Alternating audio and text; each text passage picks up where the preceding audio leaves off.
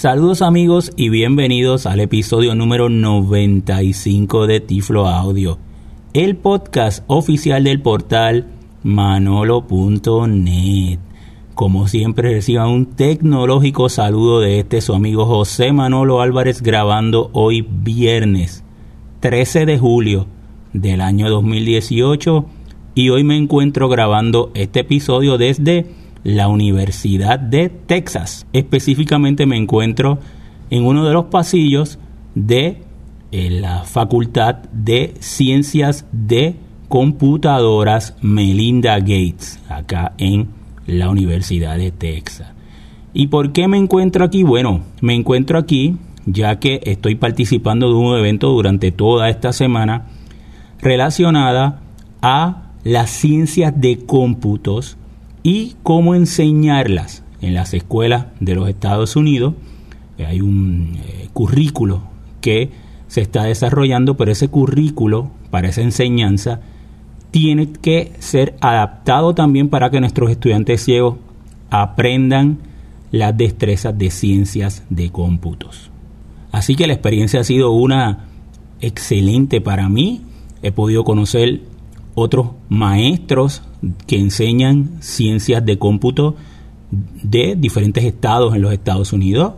He conocido profesores universitarios que enseñan carreras relacionadas a las ciencias de computadora en otras universidades de Estados Unidos. Y quiero compartir un poquito con ustedes lo que es el principio de las ciencias de cómputos.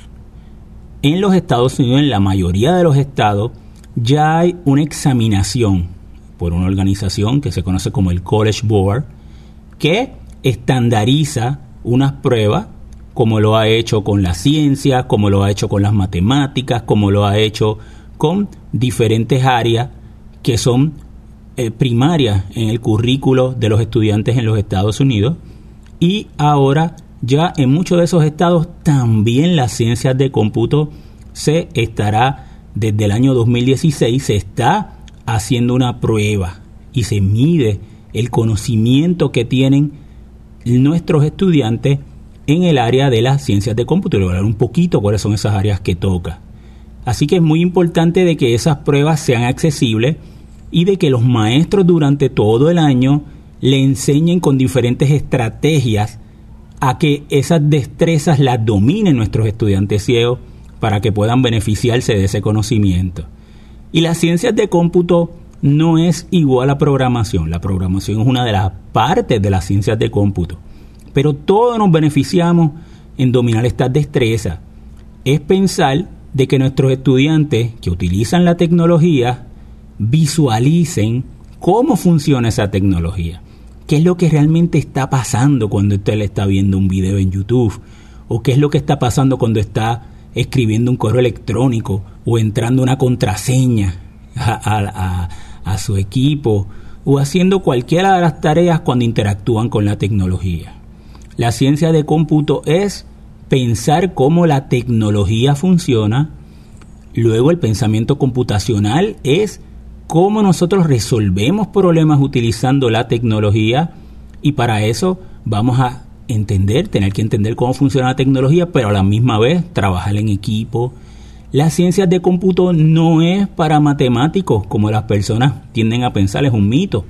Todos nos podemos beneficiar y eh, obviamente toca las áreas de, ciencias, ¿verdad? área de tecnología, pero también toca el área de música y toca el área de la salud, toca el área de las artes, porque hoy día en una sociedad orientada a la tecnología, resulta fundamental que nosotros tengamos y dominemos estas destrezas. Y más aún para nuestros estudiantes ciegos, tiene que haber una igualdad en la manera que se le presenta esta examinación y en la manera que durante todo el año él aprende esas destrezas. Esta examinación incluye eh, no solamente unas preguntas que él tiene que explicar, sino también un proyecto que él tiene que desarrollar. Y por eso estoy acá y quería compartir poquito de esta información al final del, episodio voy a estar presentando una entrevista que tuve con eh, Andrés Stefik, que es un científico del área de la computación, profesor universitario en la Universidad de Nevada, Las Vegas, y el creador de un lenguaje de programación que se llama Quorum, lo voy a hablar un poquito eh, luego al final, para que estudiantes ciegos dentro del currículo aprendan las destrezas básicas de programación con una herramienta en línea que resulta un lenguaje de programación muy sencillo porque realmente lo que queremos es que ellos aprendan unos conceptos de programación. Así que con eso voy a cerrar la entrevista. Y las ciencias de cómputo, por ejemplo, cuando usted está usando una tecnología, no importa cuál tecnología, y usted va, por ejemplo, a una página de internet, bueno, ¿qué, es lo que realmente está pasando cuando usted visita una página de internet? ¿Mm? ¿Qué es una dirección IP, una dirección IP? Pues eso es bueno que nuestros estudiantes los aprendan, ¿verdad que sí? Cuando usted está dando un, password, una contraseña para entrar a, cualquiera de las cuentas que usted tiene abierto, ¿qué realmente está pasando? Ah, pues eso es el encryption, eso se, es una manera que se encripta esa información. ¿eh? Cuando usted está usando, por ejemplo, a Siri, el, reconocimiento de voz, o el eh, Google Assistant o, Alexa, cualquiera de estas eh, tecnologías que utilizan reconocimiento de voz, que se está utilizando el Internet, o sea, usted está hablando desde su dispositivo, pero esos datos se están procesando en la nube y regresa otra vez a su dispositivo ¿Cuál es la seguridad de eso? O sea, hay un tercero, ¿verdad?, que está procesando la información que usted dice. Pues todo eso es importante que nuestros estudiantes lo aprendan. Obviamente el área de la programación, con eso voy a terminar eh, el podcast, con esa entrevista, y, es el área que a mí me fascina eh, y también es importante, pero no todos vamos a ser programadores ni tenemos que tener esa mentalidad de que para dominar las ciencias de cómputo hay que ser programador. Eh, otro ejemplo, muy relacionado con nuestra población de personas ciegas, eh, tenemos que eh, los audios. Ustedes, nosotros grabamos un audio y lo grabamos en formato MP3, por ejemplo, para un podcast. Cuando nosotros grabamos en MP3, hay una compresión, o sea, se comprime. Y si volvemos a grabar, no es lo mismo grabarlo, por ejemplo, en punto .wav, en un formato en particular, punto .wav, cuando lo grabamos a, MP3 se comprime. Entonces, es cierto, pierde calidad, pierde cierta calidad, pero a la misma vez se hace más pequeño ese archivo y puede ser muy, muy, muy favorable y conveniente pues, para subirlo en podcast, porque no todo el mundo tiene una velocidad alta para que sea más rápido, ¿verdad?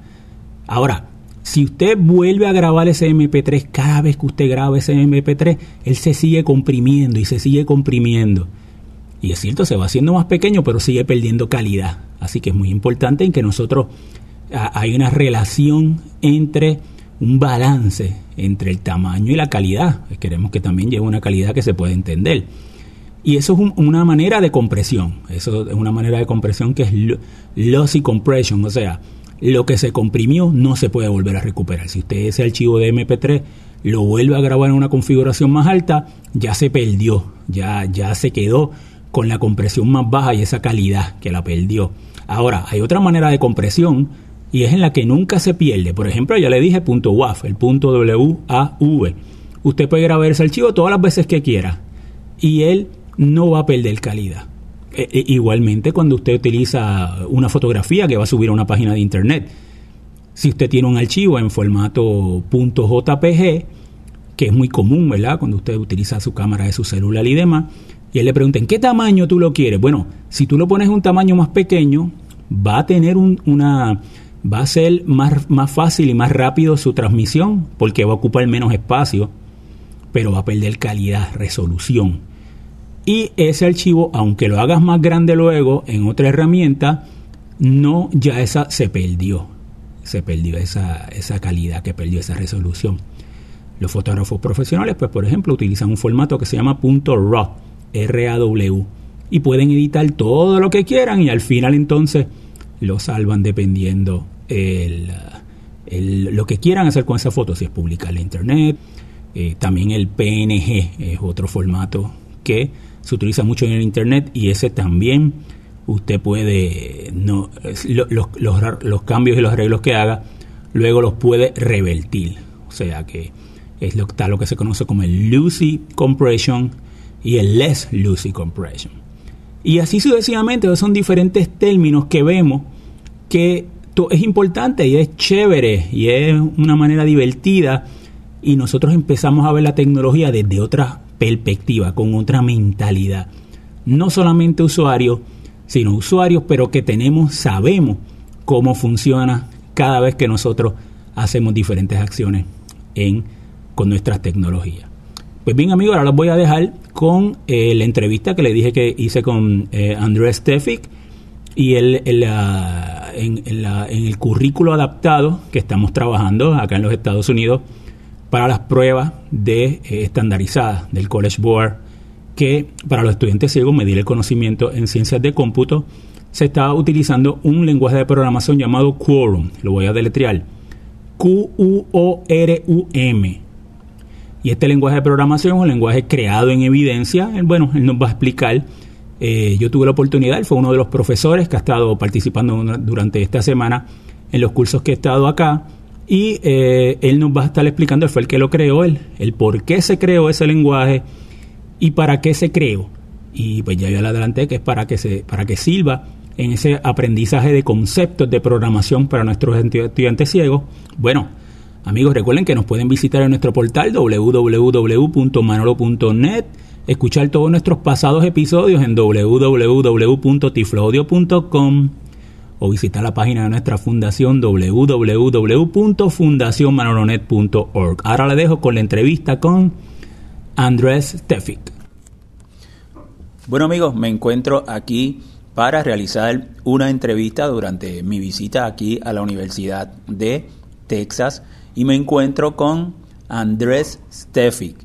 Y él es un invitado muy especial porque él es un programador y él es el que creó el lenguaje de programación Quorum.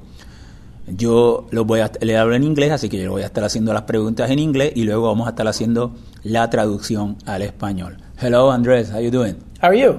Thank, you. for inviting me. Thank you very much for accepting our interview. Um, I, just tell you that uh, you were one of our professors here, and uh, this uh, week we are in the University of Texas. Él ha sido uno de nuestros profesores. Andres, uh, tell me something. Can you please introduce yourself to uh, our Tiflo audio audience? Uh, sure. My name is Andreas Stefik, uh, as uh, Jose said, and I am a uh, professor of computer science, or associate professor of computer science at the University of Nevada, Las Vegas. Eh, él nos dice que él, eh, él, es un profesor de eh, ciencias de computadora, de programación en la Universidad de eh, Las Vegas, eh, en Nevada. Tell me about your background in uh, coding or, or, computing a little bit. Yeah, so um, I have a PhD in the area and I, a doctorate, if you will, and I've been working. I work mostly on how to make computer programming easier for humans to accomplish. And one of those areas is uh, any kind of person with disabilities, but I, I, I, do a lot of work, especially in the, in the blind and visually impaired community. le pregunto que nos hable un poquito sobre su background. Nos dice que él tiene un doctorado precisamente en el área de la, la computación y que él siempre se ha dedicado a buscarle cómo la tecnología puede ayudar en diferentes áreas a las personas y que es especializado en personas ciegas. Okay, so um, tell me about uh, Quorum. Uh, it is a computer la language that you created, correct? Is that correct? That's correct. Eh, le pregunto que me hable un poquito de Quorum, que es un lenguaje de programación que él creó para personas ciegas. vamos a ver el por qué lo creó y, y, y el por qué eh, se, en Estados Unidos se está utilizando. Uh, uh, tell me when you uh, created Quorum and why you, you did it. So Quorum started with my wife and I um, about nine years ago or so, nine or ten years ago, as part of a National Science Foundation project. Originally, it was designed only for people that are blind or visually impaired, but over time, it's expanded based on a, um, uh, evidence to try to make a programming language that's easier for all people, including the blind. Eh, le pregunto el por qué creó este lenguaje de programación. Me dice que él fue con su esposa que lo creó, que en un principio fue por una propuesta, la Fundación Nacional para las Ciencias en los Estados Unidos, promueve la ciencia para todos, incluyendo las personas ciegas, y que en un principio se, se quiso crear para que fue una alternativa sencilla de aprender para los estudiantes ciegos, pero que hoy en día se utiliza más y más personas también lo pueden acceder. Why you uh, think that is a good idea to create a language for to teach uh, our blind kids uh, a specific why we should use quorum? Okay, so in terms of specifically for a blind blind child, the one thing that's very different about Quorum is that we spent quite a few years looking at how you adapt um, even highly visual content or highly unique content for the ability to be used. So, for example, um, about 10 years ago, or nine, nine or 10 years ago, when we first started looking at uh, blind and visually impaired children, by far the biggest request that we would hear over and over again from kids was, I want to make games, right? Not too surprising, maybe. But um, the thing was, though, a lot of video games or computer games are super highly visual. They have 3D content, they have 2D content, they have, you know, 3D rotations or other crazy little things that you might do visually. And at the time, there was no way for us to be able to do that for that population. But nowadays, Quorum is designed around this concept of born accessible. It basically means anytime we invent a new feature for it, no matter how complex it is visually, we put in a way that it either outputs speech or sound to the user, or we put in a way for it to natively connect to the screen readers so that someone can write and use even something as complex as 3D games uh, naturally. The cool thing about that is that it makes it so that you know a blind person isn't just using a particular language. A blind person gets as close as we can to parity with their sighted peers, so they can do anything that they can do as well.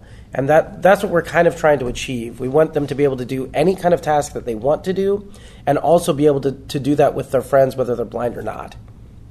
Yeah, just great. Also, that if you have the control of the, of, of the language, you guarantee that uh, every upgrade or every new uh, feature as you most probably can uh, do it because uh, if you use a third party uh, application, sometimes they broke broke the accessibility. Yeah, absolutely. I, I, mean, if anything, whenever we have third party connections in, you're completely right. It's probably the most difficult to make accessible. You know, for example, if you're using something from Oracle Corporation, their tools tend to be less accessible. Not necessarily because they don't care or something, it's just maybe they don't think about it much or I don't know what exactly. But for anything that we control ourselves, you know, we get to choose whether it's accessible. It doesn't mean there's no challenges. Sometimes making certain kinds of applications accessible is really hard, and it might take our team time, or it might take several releases, or community feedback, or even just collaboration, or that sort of thing. But it's at least possible, and we make progress over time. So, yeah, definitely.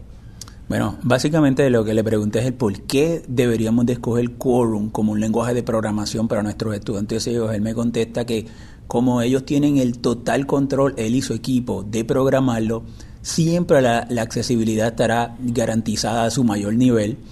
Eh, y pues, precisamente eso fue una, una, de las fallas que ellos encontraron cuando nuestros estudiantes utilizaban otras herramientas de programación y señalaban que no había accesibilidad en ciertas áreas pues se hacía muy difícil tratar de que eso fuera accesible porque tú no tienes el control como tal.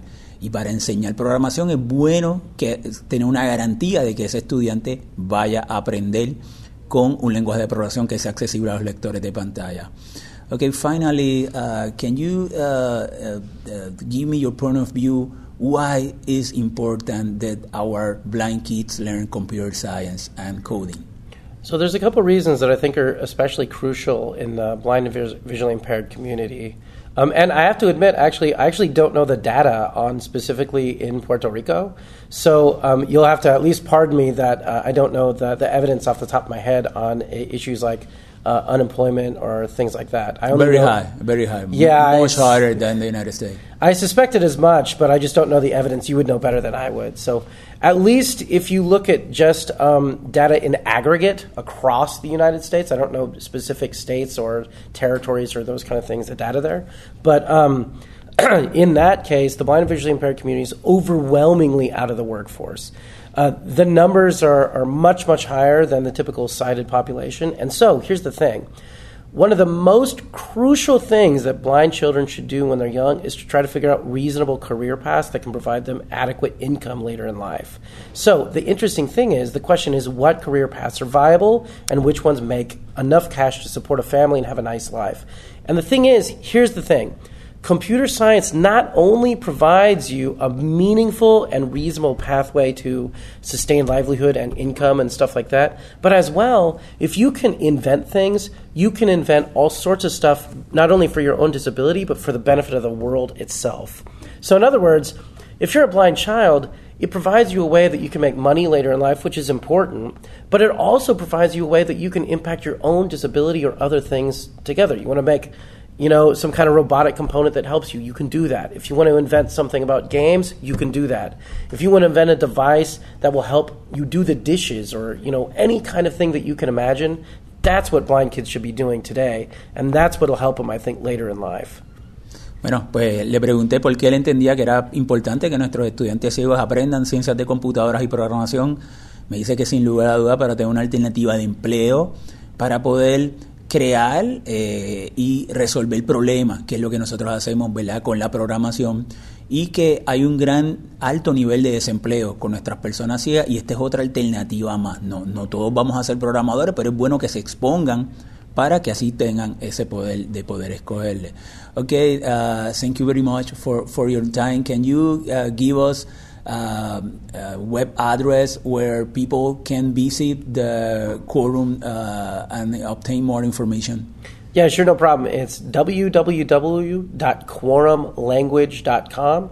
Or if you uh, if you can't find that, you can Google Quorum programming language in Google, and you should find it. Can you spell Quorum, please? Yeah, Q U O R U M L A N G U A G E dot com. Ok, pues pueden, yo le, de todas maneras voy a poner la dirección en las notas del podcast, pero el lenguaje se llama Quorum, Q-U-O-R-U-M, Quorum. Yo ahora pongo la dirección, pero lo pueden buscar así también por Google y también lo pueden encontrar.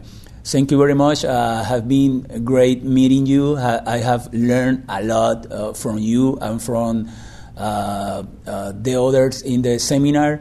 I really appreciate your time, and we can keep in, in touch. I will start to implement uh, Quorum language uh, with uh, students in Puerto Rico and other places in Latin America.